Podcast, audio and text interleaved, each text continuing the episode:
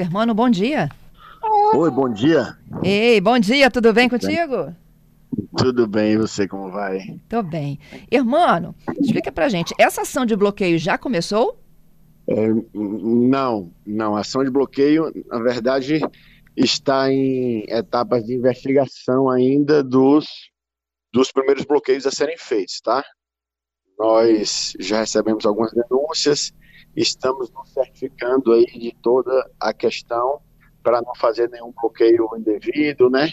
E aí, como é o primeiro bloqueio ainda, é, leva um tempo um pouco maior, né? Para a gente conseguir é, finalizar esse processo todo. Uhum. E imaginamos que os processos sejam mais rápidos. Uhum. Mas ainda não, ainda não foi feito o primeiro bloqueio de fato, não, tá? Tá. E mas, o, o, que, que os, os é ouvintes precisam de entender é o que é a caixinha box que vocês estão mirando aí como alvo?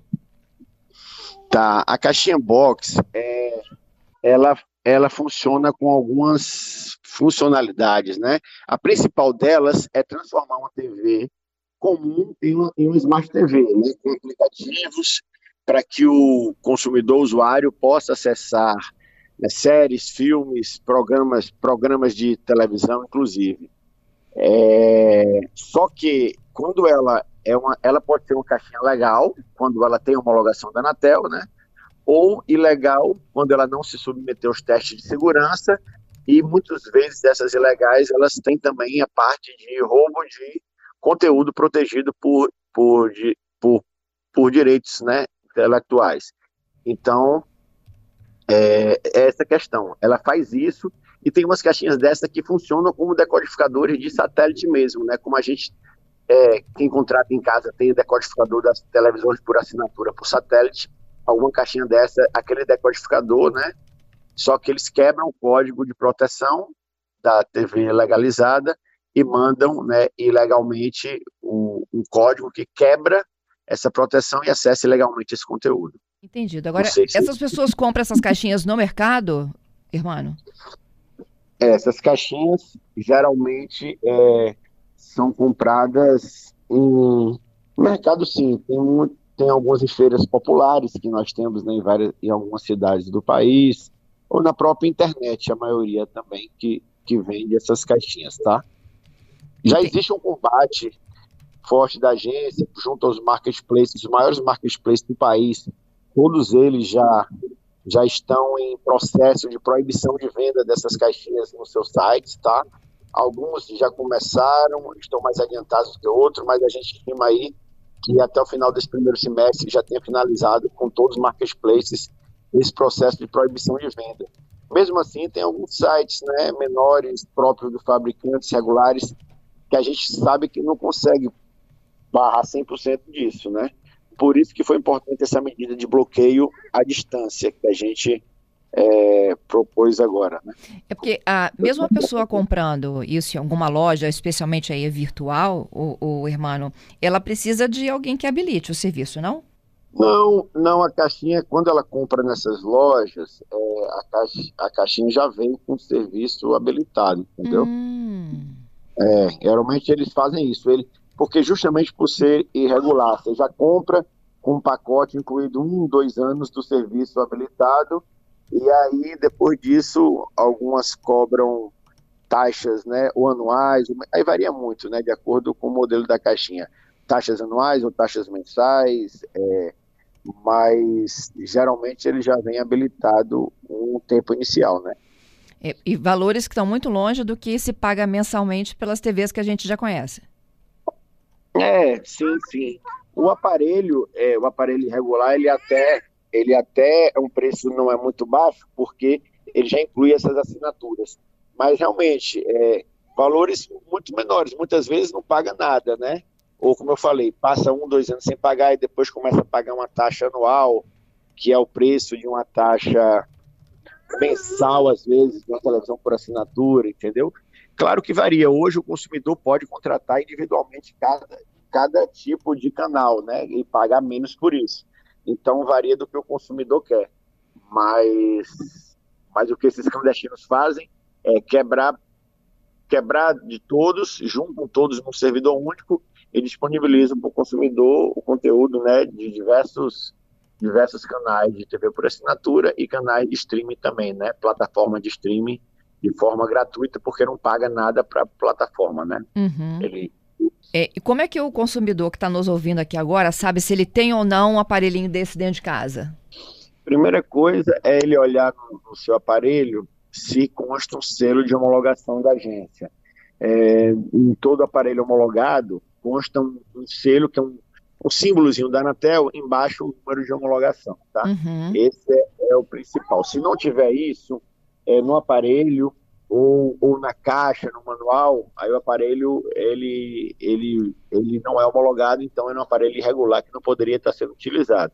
E é bom lembrar que esses, esses aparelhos não homologados, eles apresentam outros riscos para os consumidores, né?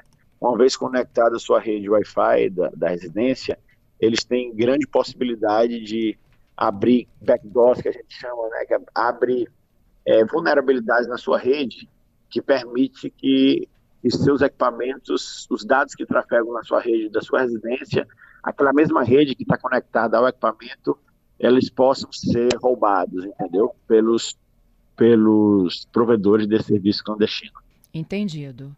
É, então, a primeira coisa é certificar se o aparelhinho que ele tem em casa tem o selo da Anatel. Se não tiver, ele, ele é um dos próximos que pode ter o serviço suspenso. E isso é remotamente que vocês fazem? É, isso, remotamente, que a ideia é fazer agora, que fazer bloqueio nas redes, né, do desse tipo de tráfego, pela identificação de quem são os servidores que estão provendo conteúdo, que é o trabalho que, eu, que você me perguntou no início, né, que a gente está fazendo agora, certificando aí direitinho, para também não ter nenhum risco que a gente, né, de não, não bloquear ninguém indevidamente.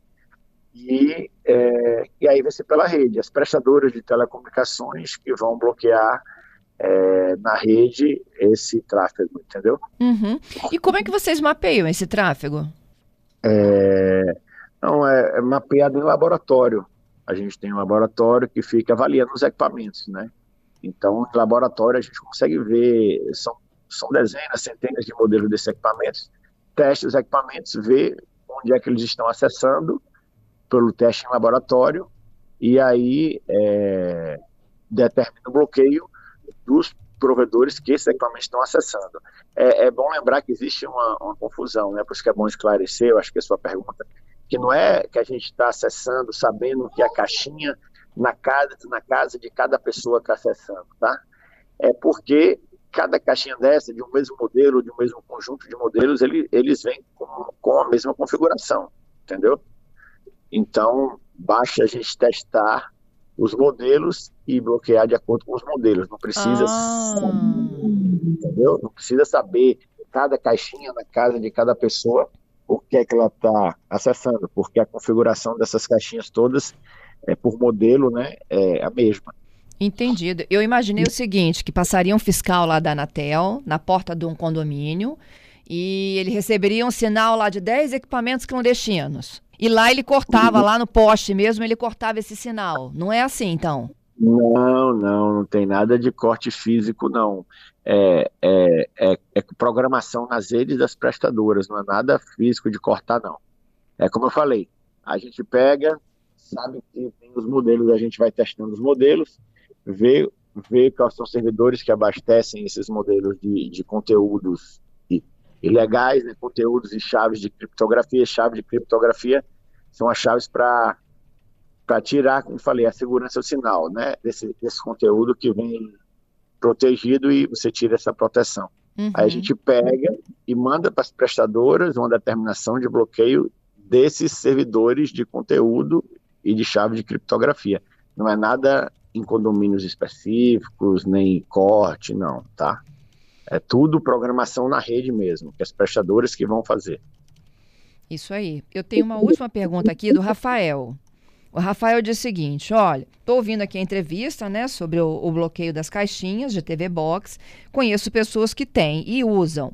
E geralmente eles pagam uma anuidade de 300 reais. É uma média ano que as pessoas pagam pelo serviço. É dessas que a gente está tratando, irmão? Sim, sim, é desse tipo aí. Algumas, como eu falei, algumas são anuais, outras varia né, o modelo de acordo com o fornecedor, mas é desse tipo sim, tá? Desse tipo sim. Então, quem, quem por acaso é, comprou e, e, depois tiver o serviço bloqueado, é, a gente orienta que procure quem forneceu, né? Para que possa ter o ressarcimento, porque esse equipamento, na verdade, nem poderia ter sido vendido. Então, o consumidor deve procurar é, quem fez a venda para ele para poder ter né, é, seus ressarcimentos aí. É. A, o Giovanni aqui me falando o seguinte: Fernando, é o mesmo sistema, por exemplo, de bloqueio de e-mail do celular? É, não é exatamente igual, mas assim, tem o mesmo. Um, um dos motivos do bloqueio das caixinhas é esse, né? Porque o, o e-mail, quando a gente bloqueia o e-mail de celular, é, vai ser na rede, né? Realmente é uma configuração na rede da prestadora. É um pouquinho diferente, porque aí são redes IP, você tem que bloquear em, em outros níveis, né? Porque o tráfego não fica, não fica, vamos dizer assim, confinado a uma rede da mesma prestadora. Mas a ideia do fato de ser assim, a distância e programável é, é, é semelhante. Entendido. Queria te, é, te agradecer, mano, pela entrevista aqui conosco, hein? Tá, eu que agradeço o convite. Tá bom? bom dia. Bom dia, obrigado. Olá, eu sou Fernanda Queiroz e esse é o podcast do programa CBN Vitória.